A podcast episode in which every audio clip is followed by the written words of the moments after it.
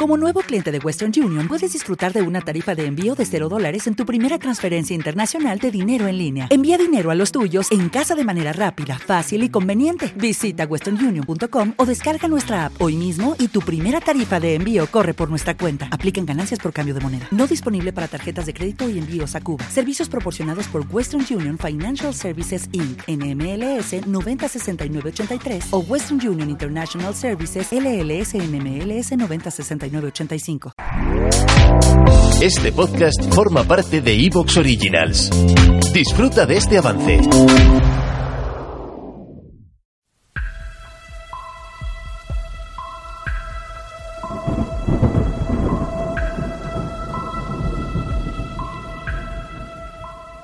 El mito de Zurenar.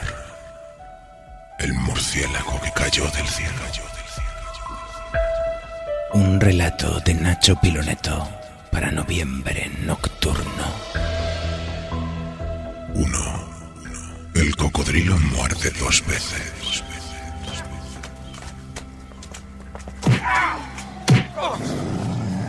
He perdido la cuenta del número de veces que he visto al héroe encapotado enfrentarse a Wayland Jones. Desde Gotham hasta Barcelona, nunca me ha intrigado el resultado de la contienda se sabe de antemano.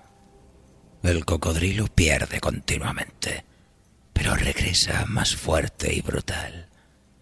¿Tendrá algún límite su evolución?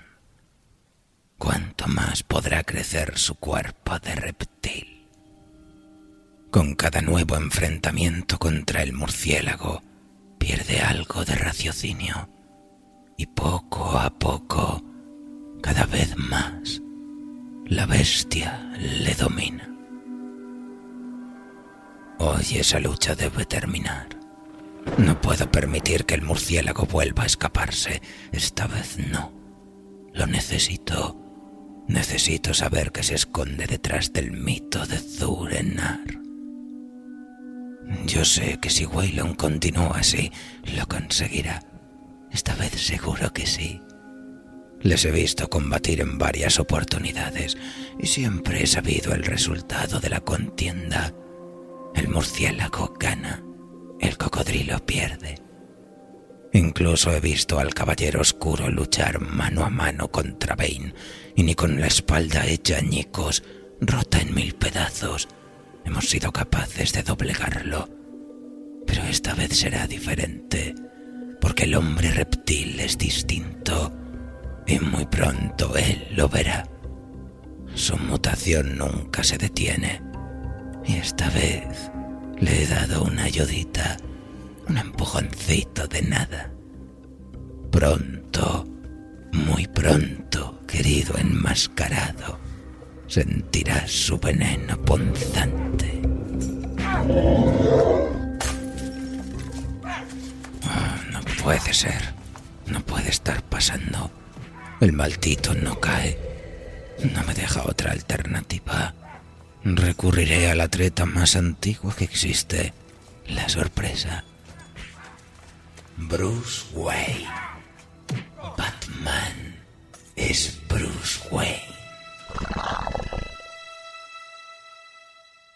Y así, durante una fracción de segundo, el murciélago frunció el ceño y perdió la concentración. Reconozco que ha sido una jugada sucia. Conozco su identidad desde hace mucho tiempo y él lo sabe. Probablemente haya deducido que soy yo quien está manipulando al gigante verde, pero no importa, porque lo que aquí se decide hoy es más relevante que el honor y las artes limpias de la guerra. ¿He dicho limpias? El guardián de Gotham no es tan rápido como antes, pero sigue siendo tan fuerte como para noquear a Waylon si se lo propone. Por suerte para nosotros, hemos conseguido lo que queríamos, y el cocodrilo ha sido capaz de clavarle sus zarpas en el mentón. ¿Quién dijo que los murciélagos no sangran? Su pómulo derecho lo hace de manera profusa. Sin embargo, como si fuera un acto reflejo, el maldito es capaz de esquivar su siguiente golpe. Nunca deja de maravillarme la potencia y elegancia con la que se mueve. Sus pupilos han aprendido bien. Veo sus movimientos y puedo verlos replicados en los de Dick y en los brincos que da ese pequeño cabrón que es su hijo Demian. Batman arquea la cintura hacia su derecha, gira sobre sí mismo, se agacha y en un abrir y cerrar de ojos barre a la bestia con una patada certera en una de sus rodillas. Waylon ha caído, quizá con una fractura, y yo solo puedo reír en la oscuridad. El vigilante me ha escuchado. Ya viene. Sé que sabe quién soy, pero ya es tarde para él. El cocodrilo se levanta gritando de dolor. Pero para cuando el caballero oscuro se gira, mi salvaje amigo ya le ha vuelto a dar un zarpazo en el pecho y consigue penetrar su armadura. Es tarde para ti, murciélago.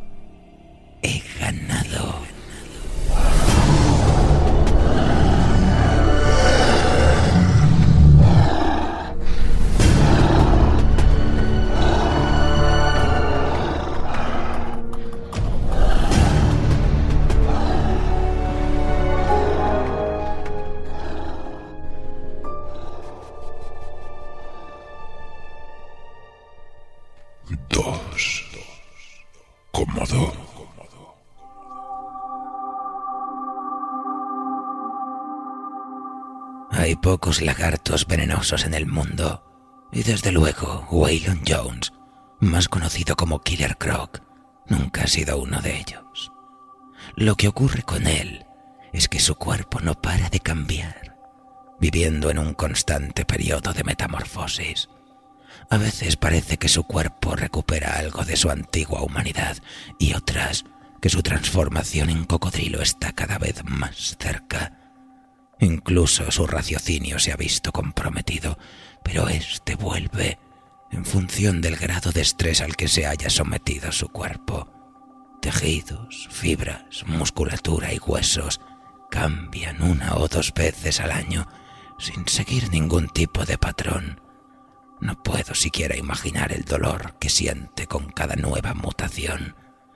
Quizás su furia asesina sea una consecuencia directa de todo este proceso.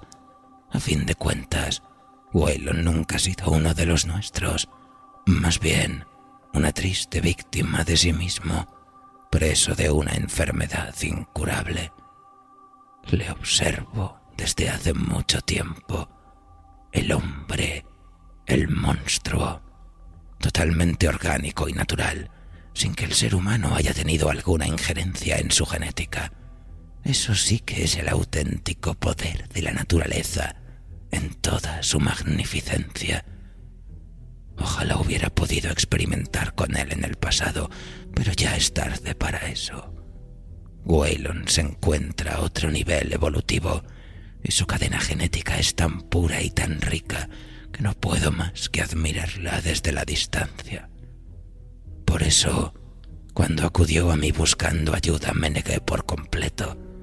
Su naturaleza era demasiado perfecta, demasiado hermosa, como para corromperla con mis perversiones y experimentos. El hombre reptil solo quería callar las voces que habitan en su cabeza. Por lo visto, en alguna parte de su mente está creciendo la voz del lagarto y ésta le atormenta. Es como un ruido que no cesa, un rugido estridente que no se detiene, que continúa chillando dentro de su cráneo. A pesar de mi negativa, le dije que le ayudaría a impedir que su voz humana se callara por completo si él me ayudaba a cazar al héroe de Gotham. Hasta el momento, el hombre siempre ha tenido plena conciencia de su existencia, incluso en sus momentos más bestiales. Pero eso también está cambiando. Sus dientes han aumentado de diámetro y sus fauces se están convirtiendo literalmente en las de un cocodrilo. Poco queda de cualquier vestigio humano en su rostro. Su cuello desaparece, mientras la cabeza parece hundirse cada vez más entre las escamas de su piel. Su estado actual me recuerda a un dragón de Komodo. y hay dragones de Komodo venenosos. En su caso, las glándulas salivales no son las que liberan la sustancia, sino que éstas se encuentran en el interior de sus garras. Sus uñas liberan el veneno cuando se clavan en la piel de su presa, y es al hundirse cuando el veneno sale disparado. Pobre murciélago. A pesar de estar preparado para todo, dudo que lo estuviera para enfrentarse a esta versión de Killer Croc.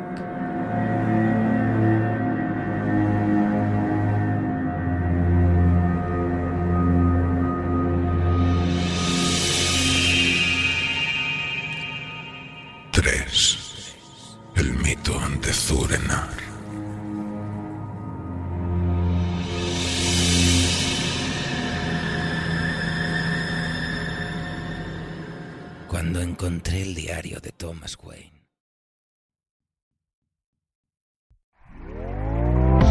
¿Te está gustando lo que escuchas? Este podcast forma parte de Evox Originals y puedes escucharlo completo y gratis desde la aplicación de Evox. Instálala desde tu store y suscríbete a él para no perderte ningún episodio.